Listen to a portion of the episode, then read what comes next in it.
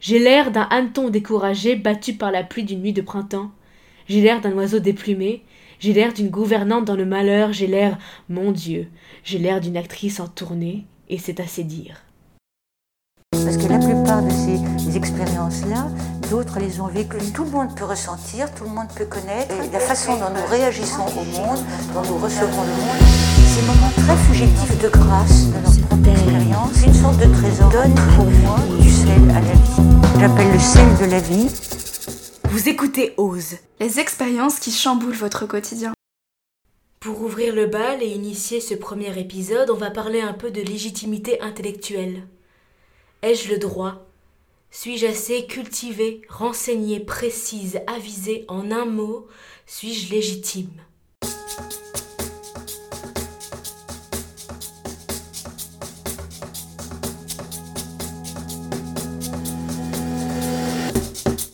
Dès lors que je voulais euh, entamer une nouvelle réflexion, que je voulais prendre la parole sur, bah, notamment sur le sujet des, des études théâtrales et de tel ou tel point, peu importe lequel qu'il soit au sujet du théâtre, que ma parole était délégitimée et que j'avais plus, que j'arrivais plus à oser en fait euh, justement euh, prendre la parole pour ces sujets-là ou pour n'importe quel sujet touchant l'histoire de l'art en général.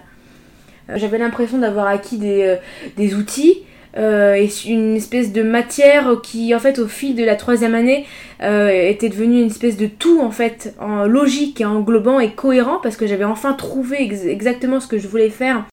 Et ça a totalement cassé mon, mon élan en fait. euh, et ma légitimité intellectuelle et ça c'est vraiment le plus ça. gros problème enfin, il qu'il fallait pas que tu justement perdes cette confiance en toi pour un- une école, un projet de recherche et que ça ne changeait pas du tout tant ta, ta légitimité à prendre la parole. Et, et du coup, je me dis, ouais, en fait, toi, tu veux parler de, de théâtre dans ton premier épisode. Et euh, mais euh, qui es-tu pour faire ça, en fait? Qui es-tu pour prendre la parole euh, à ce sujet-là? Et j'ai l'impression de me retrouver face à une montagne et de me dire, euh, ouais, bah vas-y, démerde-toi, parle. Et ouais, non, non, c'est... Et du coup, je me suis dit, en arrivant, enfin, en arrivant, on est chez moi, mais euh, je me dis, ah, tu vois, tu vois, c'est dur, hein, de de prendre la parole et de et puis comme le théâtre c'est quand même un de, mon- un de mes centres de prédilection aussi bien euh, bah, dans la pratique que dans la théorie parce que c'est quand même ce à quoi j'aspire euh, euh, allier les deux. Mais du coup je me suis dit hmm, bah, il va falloir oser prendre la parole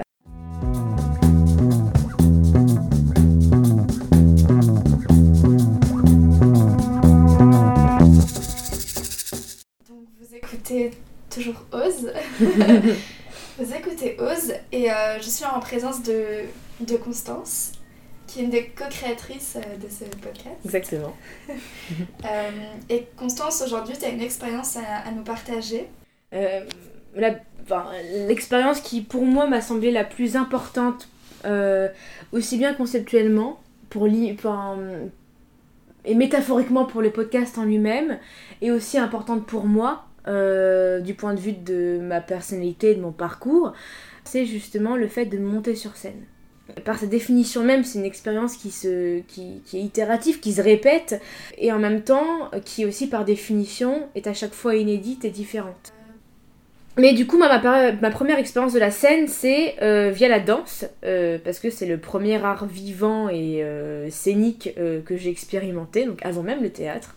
T'avais quel âge? Donc je crois que j'avais 7 ans quand j'ai commencé la danse. Donc j'ai fait de la danse classique, je crois. Donc c'était aussi un, mélange de classique et de moderne jazz. Et donc la première fois que je suis montée sur scène, c'était pour un ballet. Et je m'en souviens parce que, alors je m'en souviens, euh, euh, donc du coup j'avais 7 ans, donc les souvenirs ils remontent quand même pas mal parce que ça fait plus de 10 ans euh, que ça s'est passé. Mais je, quand même, je crois que j'ai quand même encore des souvenirs, euh, ou du moins des sensations qui restent. Du coup, on s'est produit au théâtre de Meaux, au théâtre du Luxembourg de Meaux, et moi j'étais là toute petite sur ce grand plateau. et non, je me souviens, en tout cas, les, sensations que j'ai, c'est vraiment cette impression de grandeur.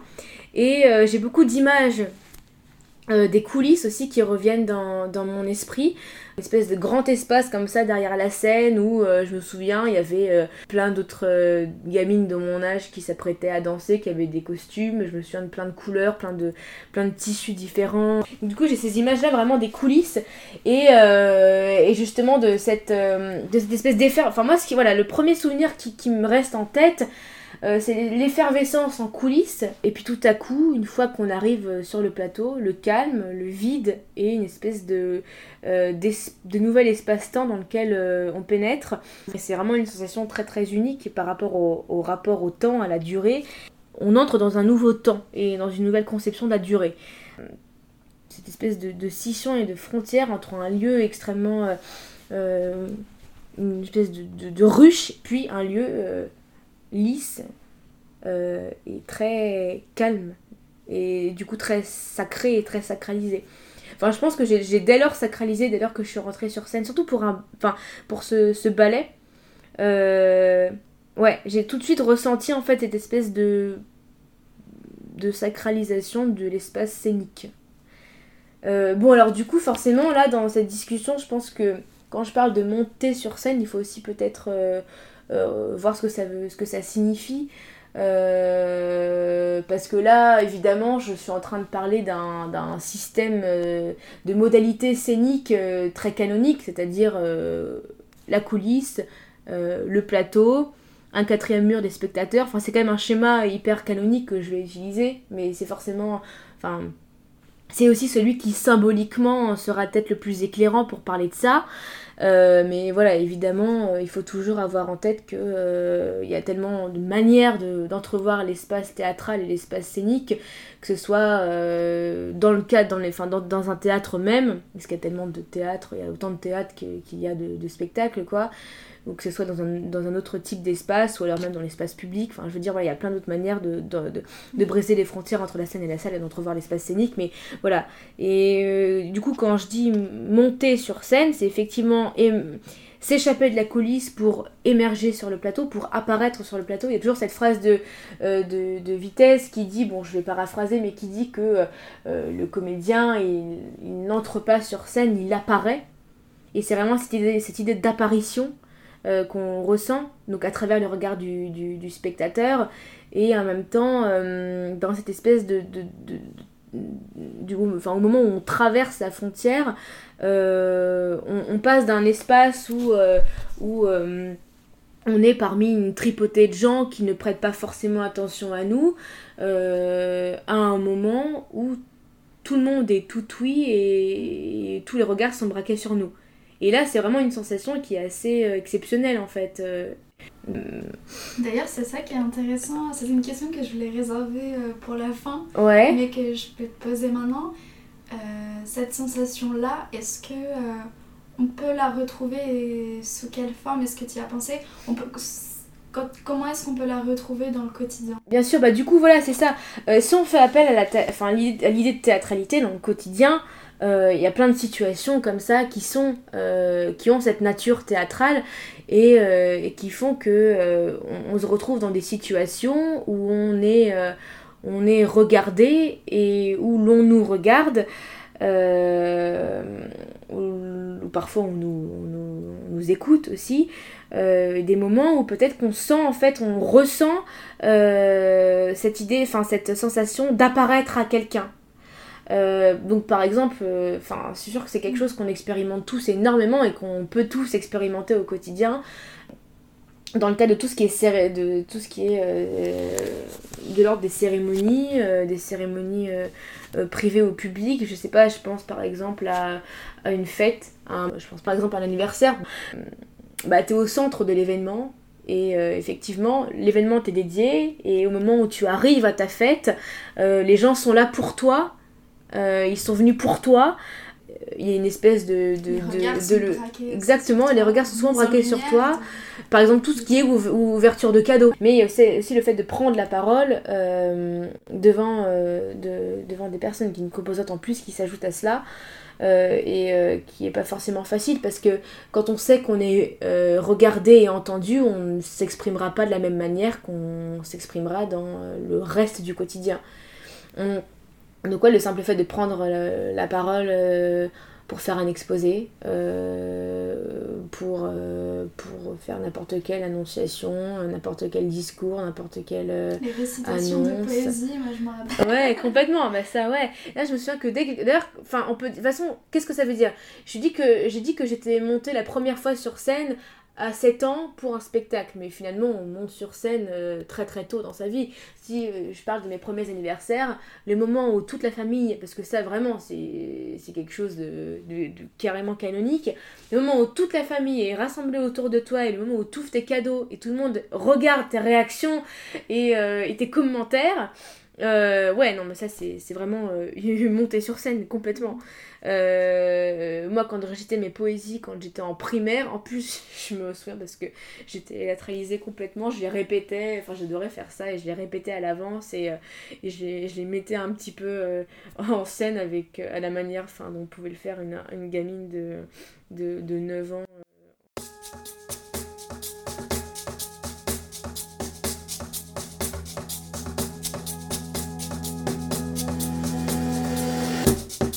Moi, dans Oser, il y a vraiment l'idée de traverser une frontière et par conséquent d'entrer dans un nouvel espace-temps où euh, les possibilités sont décuplées. Et c'est vrai que le plateau est bien le lieu où les possibilités sont décuplées.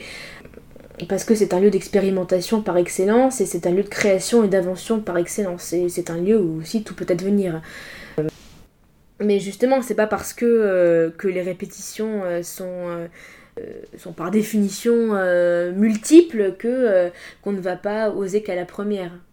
Évidemment enfin ce qui est assez c'est c'est ça qui est incroyable c'est que même si on a déjà joué la pièce une première fois à chaque fois qu'on va d'ailleurs même déjà même au sein d'un même spectacle tu fais ta première scène tu sors tu reviens tu retournes en coulisses tu te changes ok donc là machin les gens passent. Deuxième scène t'as toujours la même peur avant de rentrer au. Alors c'est pas tout à fait pareil parce que t'es quand même déjà dans le personnage, t'es déjà dans une espèce de logique de... Euh, t'es déjà happé par le, par le truc, mais euh, à chaque fois que tu vas retourner sur le plateau, les, les, les 5 secondes avant, tu... Non, non, il y a autre... Il y a une espèce de, de, peur qui s'installe, de trac qui s'installe et, euh, et ça revient.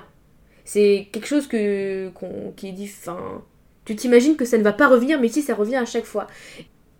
Et euh, ne serait-ce que pour l'avoir expérimenté pour la première fois euh, cet été, jouer une semaine, deux fois par jour, euh, enfin pendant une semaine, la sensation d'oser revient à chaque fois, tous les jours. C'est toujours la même sensation qui revient, la même appréhension, et euh, le même saut dans le vide à chaque fois que tu, tu, tu, sors de la coulisse pour aller sur le plateau. C'est vraiment à chaque fois, c'est. tu te dis comment c'est possible? Parce que quand même tu rejoues le même truc. Bah non, bah non, c'est ça qui est incroyable, c'est qu'en fait à chaque fois, différent. Et à chaque fois, tu ressens cette sensation-là. Et moi, je trouve que vraiment, le fait de monter sur scène ou d'apparaître sur le plateau ou d'entrer sur scène, euh, c'est vraiment le, le lieu où l'on ose par excellence et où l'on traverse une frontière par excellence, où on entre dans un nouvel espace-temps par excellence. Et je trouve que c'est métaphoriquement assez intéressant pour, euh, euh, pour illustrer le, d'ailleurs même le concept même de notre, de notre podcast euh, et, le, et pour métaphoriser aussi le l'acte en lui-même d'oser. Donc tu parlais tout à l'heure à un moment d'avoir peur de monter sur scène. comment est-ce que tu surpasses cette peur pour monter sur scène En fait, je je surpasse juste pas en fait. je suis juste comme une espèce de pauvre petite. Euh, euh, de, de, de, pauvre petite créature. Pourtant, tu réussis à monter sur scène. Donc ouais. C'est que tu, sur, tu surpasses ce sentiment, même s'il est toujours présent en toi. Bien sûr. en fait. Tu laisses pas t'envahir totalement. C'est un, un sentiment qui est nécessaire pour pouvoir sauter le pas c'est moi qui le surpasse, mais dès lors que je suis sur le plateau, c'est plus moi qui. Enfin, en fait, au moment où, euh, où je franchis la frontière, je, je m'abandonne sciemment. Enfin, j'abandonne sciemment qui je suis pour devenir quelqu'un d'autre. Forcément, en changeant d'état et en changeant de, euh, de personnage, je, je quitte cette sensation pure de peur pour la transformer en une énergie euh, créatrice et quelque chose qui, euh, qui va me faire tenir euh, du début jusqu'à la fin de la scène. Et en fait, la, la, le trac ou la peur se transforme en, en adrénaline dès lors qu'on passe la frontière. Mais c'est vrai qu'il y a toujours... c'est difficile à décrire, mais il y a vraiment... il y a 5 secondes de battement. En fait, il y a, y a, vraiment un moment de vide Moi, enfin moi à chaque fois ça me fait la même chose. Voilà, je sais que je vais rentrer sur scène, machin, ok, je suis prête, euh, je pète un câble, je bouge dans tous les sens, euh, je me prépare à bien respirer, à euh, voilà, je me prépare dans le corps, etc. Et puis là le moment arrive, il y a 5 secondes de, de blanc total, et puis paf, je, je passe la frontière. Et puis là, en fait, euh, tu arrives dans un nouvel espace où les gens te regardent, les gens t'écoutent, où il y a tes partenaires qui te regardent, tes partenaires de jeu qui t'écoutent. Et en fait, euh, ce qui fait que la peur va partir, c'est, euh, enfin, à mon sens, hein, je prétends en aucun cas, enfin, professer. C'est mon expérience personnelle et il n'y a aucune vérité dans ce que je dis le, cette espèce d'angoisse disparaît hum, parce qu'en fait, tu n'es. À partir du moment où tu arrives sur le plateau, tu n'es plus là que pour toi. T'es plus uniquement focalisé sur toi. Euh, t'es focalisé sur les, les gens qui t'écoutent et t'es aussi surtout focalisé sur l'autre et sur tes partenaires de jeu euh, qui sont plus importants que toi-même en fait. Hum, c'est plus ta petite peur égoïste à toi-même avant de rentrer sur scène, de dire putain, est-ce que je vais être bonne, est-ce que je vais bien placer ma voix, est-ce que je vais bien respirer, euh, est-ce que je vais être bien euh, dans mon corps, etc. Euh, mon costume il est bien mis. Bah en fait, non. En fait, t'abandonnes tout égoïste en rentrant sur le plateau parce que t'es plus toi-même et t'es là pour quelqu'un d'autre et t'es là pour l'autre. Et l'autre est beaucoup plus important que toi, en fait.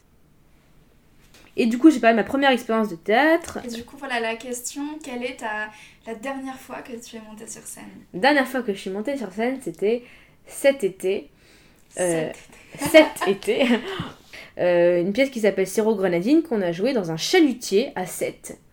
Euh, pendant une semaine. Et en fait, euh, c'était euh, pour la, la, pour la compagnie une première expérience en fait bah, de ce qu'est, de ce que peut être le métier de comédien, parce que c'était la première fois qu'on jouait avec un rythme aussi intensif sur une durée, bah, enfin, sur une durée d'une semaine. Donc la pièce, on a joué deux fois par jour pendant, pendant une semaine. Et c'est ce qu'on s'est efforcé de faire pendant toute la semaine, c'était de, justement de briser en fait euh, euh, cette routine et de réinventer à chaque fois le spectacle. Et c'est ça qui est extraordinaire, c'est que en prononçant le même texte euh, avec les mêmes situations, les mêmes objectifs des personnages, les sensations étaient toujours différentes. Et c'est vrai que bah, du coup, ouais, tous les soirs, on... avait un public différent. qui était composé de personnes différentes. Des fois, on avait des, on avait des enfants, euh, des fois on avait des ados, on avait une journée avec, enfin un après-midi avec euh, beaucoup d'ados, des fois on avait des publics plus âgés. Euh, on a eu la chance en fait d'avoir des, en même temps des classes d'âge qui étaient extrêmement éclectiques et très très variées. Des fois il y avait une dizaine de personnes, une quinzaine de personnes à la salle. Des fois, il y en a eu plus de 40. Il a fallu rajouter des chaises. Et en fait, c'est aussi un paramètre qui, qui multiplie, enfin, qui, comment dire, qui diversifie l'expérience théâtrale en elle-même par définition, c'est vraiment une expérience qui est unique à chaque fois. Le fait d'être, euh, de ne pas être euh, uniquement avec moi, d'être, d'exister pour autrui, euh, me fait totalement oublier toutes les tous les inconforts qui peuvent être liés à ma personne. Donc justement, toute peur et tout manque de légitimité que je pourrais accorder à ma parole, tout jugement que je pourrais professer à mon encontre, ça, ça disparaît tout inconfort que je peux avoir vis-à-vis de mon corps, tout complexe que je peux avoir vis-à-vis de mon corps et vis-à-vis de, la de la perception que j'ai moi-même de mon corps et qu'on pourrait avoir de mon corps, ça disparaît. Tu as déjà eu dans ton expérience euh, scénique ou théâtrale euh, des moments de grâce, comme on entendrait à Françoise Héritier, des moments, comme on disait, de, de plénitude? Ouais, alors évidemment, en fait, je dis ça, j'idéalise aussi beaucoup la chose parce que évidemment, quand tu joues, surtout en répétition, euh, où t'es pas vraiment dans les conditions, machin. T'es jamais, de toute façon, c'est difficile, surtout dans la phase de travail, d'être tout le temps à fond dans la scène. Toujours des moments où tu vas, tu vas revenir justement à ta personne, tu vas dire est-ce que c'est bon, est-ce que je joue bien? Il y a peut-être des pensées parasites qui vont revenir. Voilà. Mais dès lors que ces moments arrivent et dès lors que tu oublies et que la chose ne devient plus mécanique mais que tu la vis totalement, ça c'est un moment de grâce infini. Mais voilà, euh, ça n'arrive pas tout le temps. dans, dans, une scène où, où, je draguais mon partenaire, où, vraiment je me suis tapé, enfin, où je me suis vraiment tapé un fou rire, mais c'était mon personnage qui riait. Enfin, vraiment, j'ai senti que mon rire était vraiment totalement, euh, totalement sincère et vraiment j'arrivais même pas à, l'arrêter en fait. Mais euh, c'était pas du tout un fou rire parasite ou de déconcentration, c'était vraiment que là je me disais putain, en fait c'est hyper drôle la situation quoi. Euh, parce que je mets le gars dans une, dans une position hyper inconfortable. Parce que tu sens une espèce d'abandon, une espèce de, de lâcher prise aussi. Euh, et d'ailleurs, c'est un des rares moments où j'arrive à lâcher prise. Dans ta vie, tu veux dire? Ouais, dans ma vie.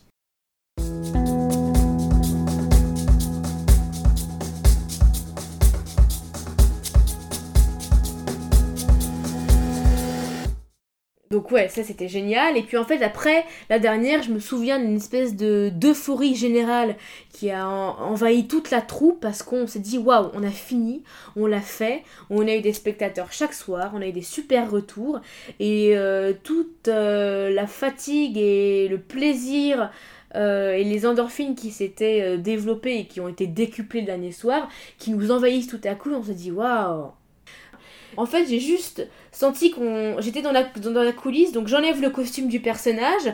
Donc j'enlève ma marinière, j'enlève mon tablier, j'enlève ma petite jupe. Euh, je mets, euh, je mets euh, une robe et tout. je me remets en constance. Et tout à coup, il y a une main qui me saisit. on se met à, à, sortir du bateau. On traverse la rue. Et puis là, on se met à courir vers le bar. Et là, tout à coup, j'arrive. Il y a tout le monde qui était assis en rond, comme ça.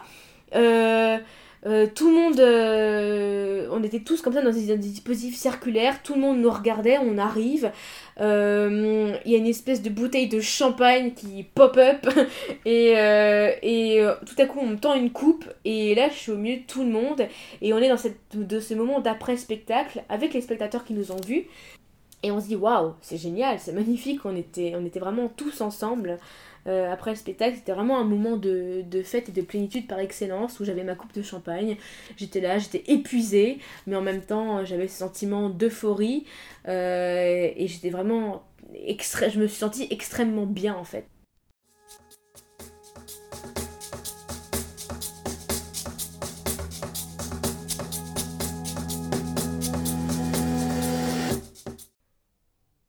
Vous avez écouté la première expérience de Ose. Merci à Raoul Choi pour la composition musicale. En attendant la seconde, venez nous rejoindre sur notre site internet ospodcast.fr et n'hésitez pas à nous suivre sur les réseaux sociaux at ospodcast tout attaché sur Facebook et Instagram. À très bientôt.